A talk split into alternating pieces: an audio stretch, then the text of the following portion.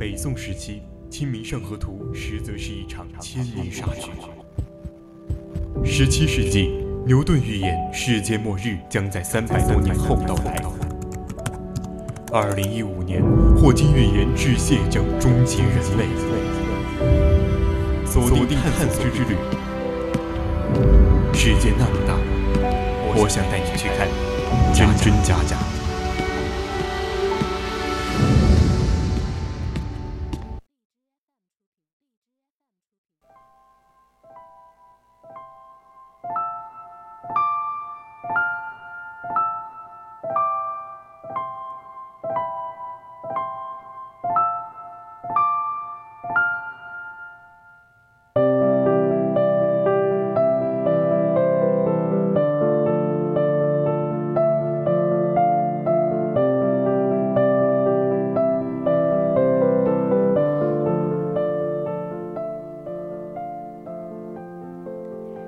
青春调频与您共享，亲爱的听众朋友们，大家好，我是主播陈思莹，欢迎您继续收听 BOC 广播电台为您直播的《百科探秘之探索之旅》。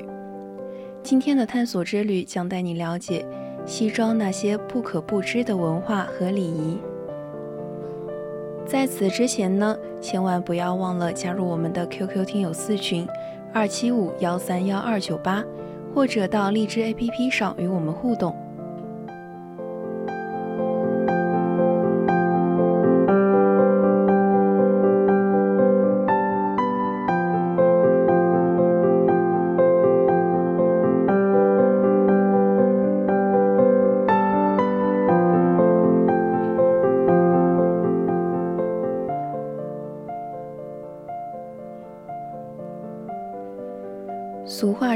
衣食住行，把衣排在第一位，可见服饰在生活中有着非常重要的地位。作为礼仪之邦的中国，更是重视衣冠服饰在社会生活中的作用和地位。随着我国国际化与知名度越来越高，企业逐渐与世界接轨，西装作为全球文化交流的统一服饰，给我们带来了很多便利。那么，一些关于西装的礼仪，你都知道吗？今天我们就来说说西装那些不可不知的文化和礼仪。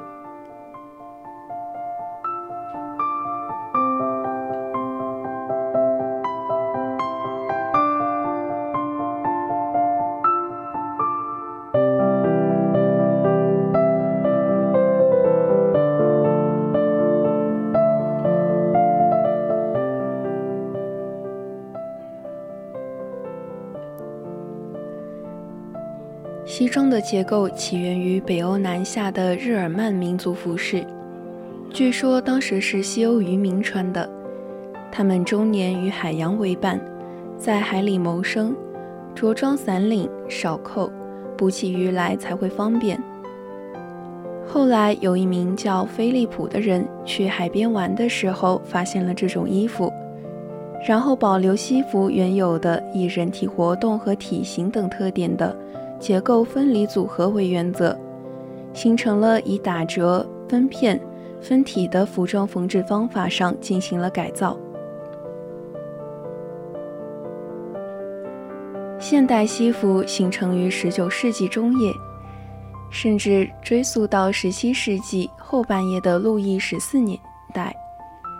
长衣及膝的外衣，休斯特克尔和比其略短的贝斯特。以及紧身合体的半截裤，可由罗特一起登上历史舞台，构成现代三件套西服的组成形式和许多穿着习惯。中国近代西装的传入和流行，不仅没有取代中国传统服饰，反而促进了中国服饰的改良。西装传入中国，大约在清代晚期，当时的人。特别是有点身份的人士，都穿认为是国粹的长袍马褂。谁要是第一个穿上西装，那当然是冒天下之大不韪。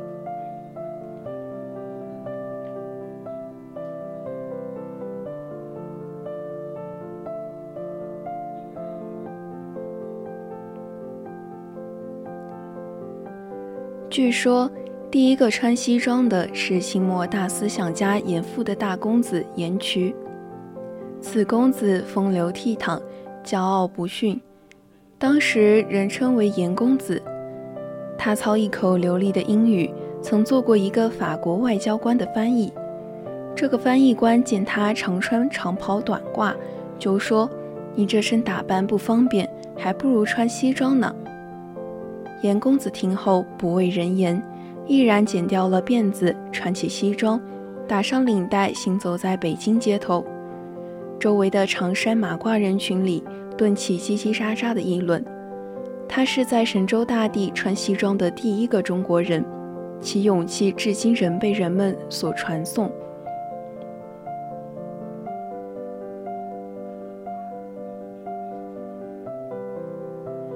光绪中叶以后，出洋留学者日渐增多，西装首先在这些人中间盛行。回到中国后，继续穿着，在一些通商口岸，年轻人竟皆穿西装，以夸耀乡里。顽固党人见之大愤，勿见着服外装者加以讥诮，着西装者反唇相讥。无改西装，故外国之服矣。公事临近自照，以古之深矣否？盖亦满洲衣冠耳。满洲在民，亦在外国。是公与吾，故皆服外国之服也。又奚则焉？顽固党人被激得张口结舌，无言以对。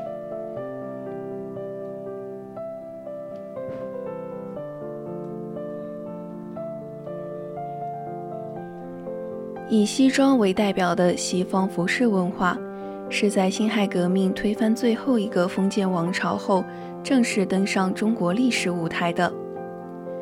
一九一九年后，西装作为新文化的象征，冲击传统的长袍马褂，西装渐渐得以流行。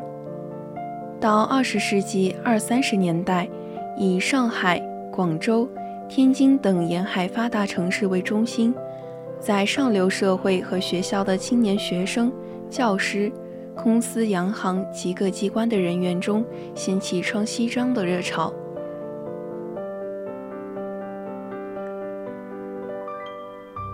中共建政后，占服饰主导地位的一直是中山装。改革开放后，随着思想的解放、经济的腾飞，以西装为代表的西方服饰。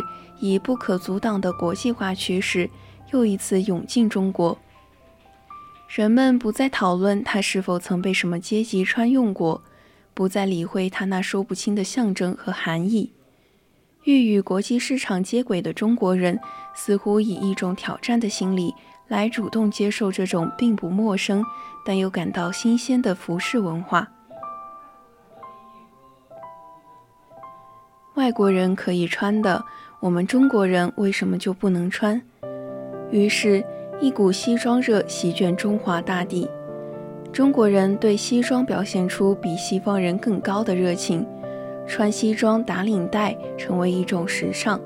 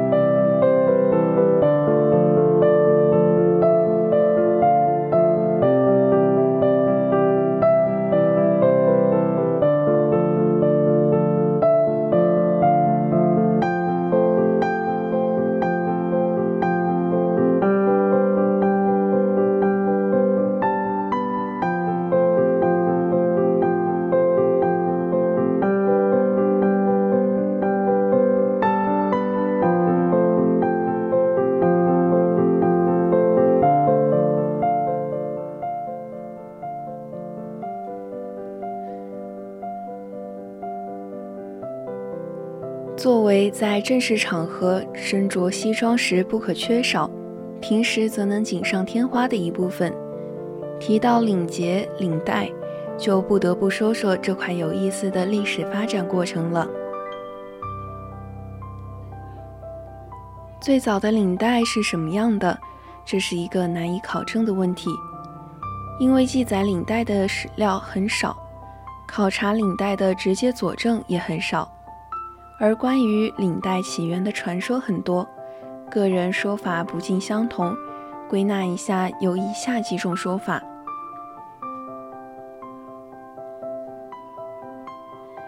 有人认为，领带最早起源于日耳曼。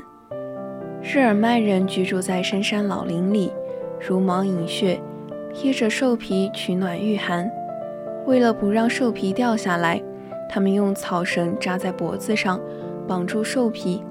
这样一来，风也不能从颈间吹进去，既保暖又防风。后来，他们脖子上的草绳被古代西方人发现。逐步完善成了领带。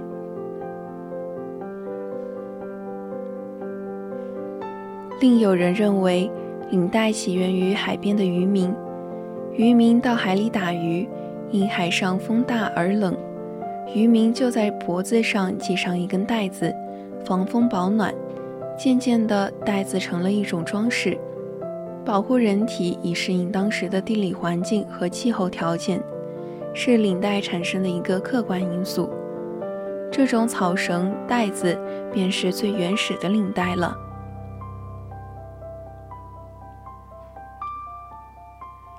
领带起源是因为人们生活的需要，具有某种用途的。这里有两种传说，一种认为领带起源于英国男子衣领下的专供男子擦嘴的布。工业革命前。英国也是个落后的国家，吃肉用手抓，然后大块大块的捧到嘴边去啃。成年男子又流行络腮胡子，大块肉一啃就把胡子弄油腻了，男人们就用袖子去擦。为了对付男人这种不爱干净的行为，妇女们在男人的衣领下挂了一块布，专供他们擦嘴。久而久之，衣领下面的这块布就成了英国男士上衣传统的附属物。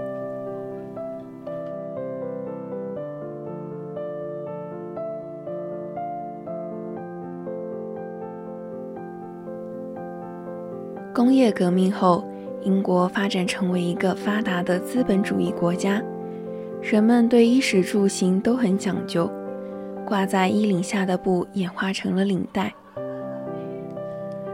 另一种传说认为，领带是罗马帝国时代军队为了防寒、防尘等实用目的而使用。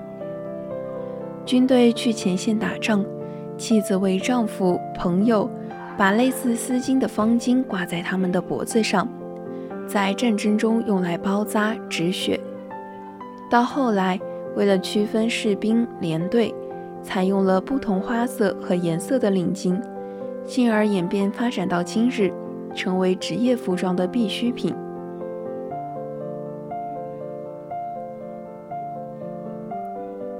领带装饰说认为，领带起源是人类美的情感的表现。十七世纪中叶，法国军队中一支克罗地亚骑兵凯旋回到巴黎，他们身着威武的制服，脖领上系着一条围巾，颜色各种各样。非常好看，系在马上显得十分精神威风。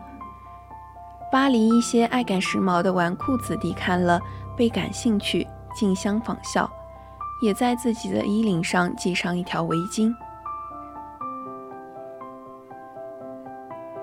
第二天，有一位大臣上朝，在脖领上系了一条白色围巾，还在前面打了一个漂亮的领结。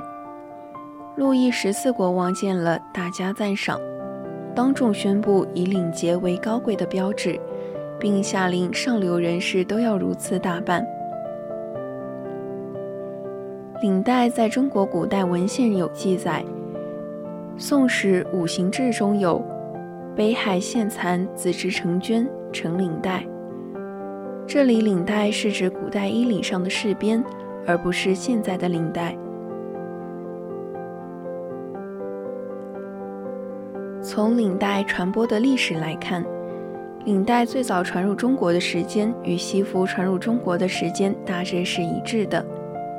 现在领带基本沿袭19世纪末的条状款式，45度角斜向裁剪，内夹衬布里子，长宽有一定的标准，色彩图案多种多样。经过几个世纪的演变发展，随着文明程度的提高，领带也越来越讲究艺术和精细，从款式、色彩上趋向更完美、更美丽。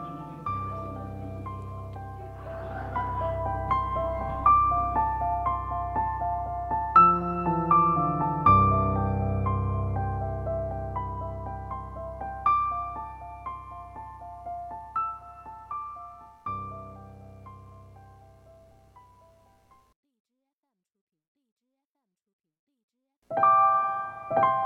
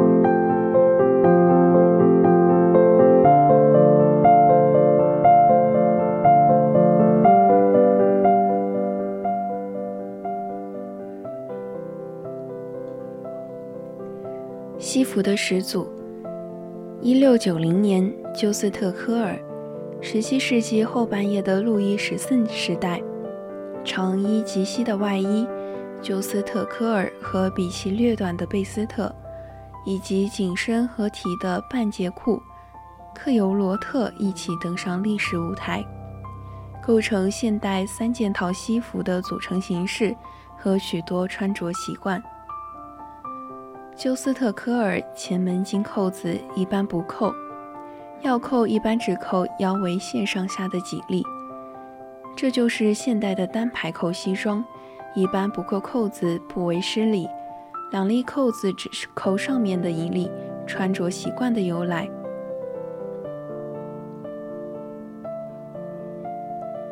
也有资料认为，西装源自英国王室的传统服装。它是以男士穿同一面料成套搭配的三件套装，由上衣、背心和裤子组成，在造型上延续了男士礼服的基本形式，属于日常服中的正统装束，使用场合甚为广泛，并从欧洲影响到国际社会，成为世界指导性服装及国际服。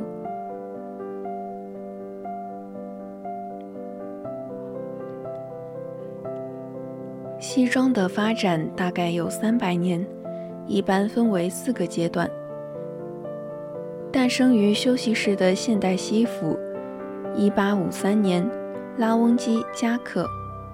维多利亚时代的英国上层社会有许多礼仪讲究，特别是夜里的社交活动，男士必须穿燕尾服，需举止文雅，谈吐不俗。晚宴过后。男士们可以聚在餐厅旁的休息室小憩，只有在这里才可以抽烟、喝白兰地、开玩笑，也可以在沙发上躺卧。这时，那笔挺的紧包身体的燕尾服就显得不合时宜。于是，一种宽松的无尾夹克就作为休息室专用的衣服登上历史的舞台。这就是拉翁基夹克，约产生于1848年前后。在相当一段时间里，这种夹克是不能登大雅之堂的，只限于休息或郊游、散步等休闲时穿用。19世纪后半叶，这种这种夹克上升为男装中一个重要品种。当时，牛津大学、剑桥大学的学生穿的牛津夹克、剑桥外套也都是这种造型。这个时候，西装的特征是以立体几何结构观念裁割布片，然后缝制成衣。休斯特科尔是最古老的西式男装厂妇，大约存在于1670年到1770年。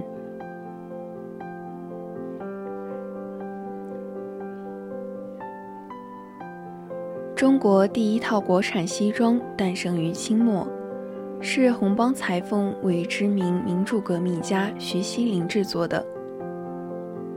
徐锡麟于1903年在日本大阪与在日本学习西装工艺的宁波裁缝王瑞模相识。次年，徐锡麟回国，在上海王瑞模开设的王荣泰西服店定制西服。王瑞模花了三天三夜时间，全部用手工一针一线缝制出中国第一套国产西装。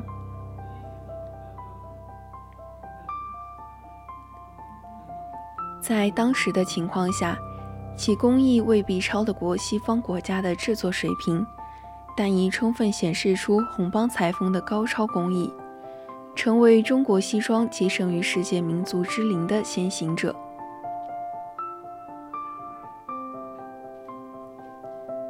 四十年代的军服，一九四零年跨肩式西服。二次世界大战期间，人们崇尚威武的军人风度，无论男装还是女装都流行军服式，其特点是用厚而宽的垫肩，大胆的夸张和强调男性宽阔强壮的肩部，与之相呼应。领子、脖头以及领带也都变宽。前摆下角的弧线也变得方颖，裤子宽松肥大，上档很长。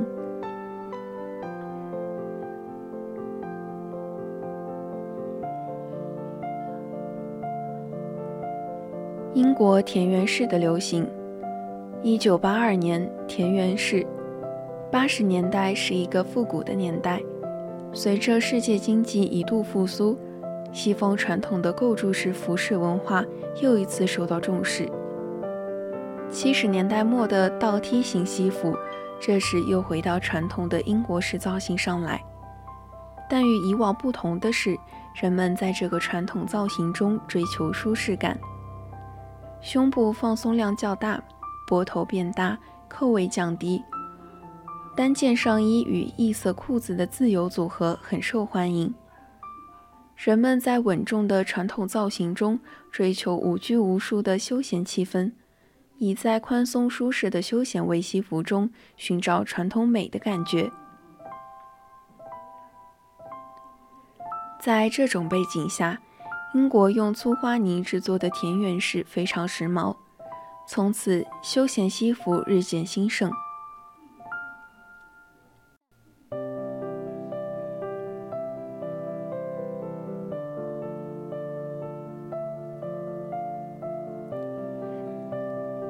西装的三色原则。西装和其他服饰的最大区别之一，在于它有着严格的搭配规范，尤其在穿商务正装时，需要遵循三色原则，即全身颜色的搭配不能多于三种。值得注意的是，领带的颜色至少应该含有衬衫颜色的元素，或者深于衬衫的颜色。在颜色选择上，一般要根据所出席的场合来看。但是西装小白们要想不出错，最好选择简单且常见的颜色，比如黑色、灰色、藏蓝色等，不仅好搭配，而且也会给人一种简洁而不花哨的感觉，更容易留下深刻印象。如果你想与众不同，你可以在领带颜色或内搭上做文章，增加一些亮点。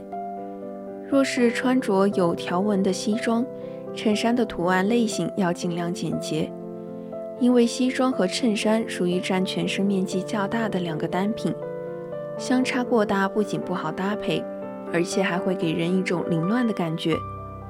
如果不知道西装如何搭配衬衫，白衬衫绝对是百搭单品之一。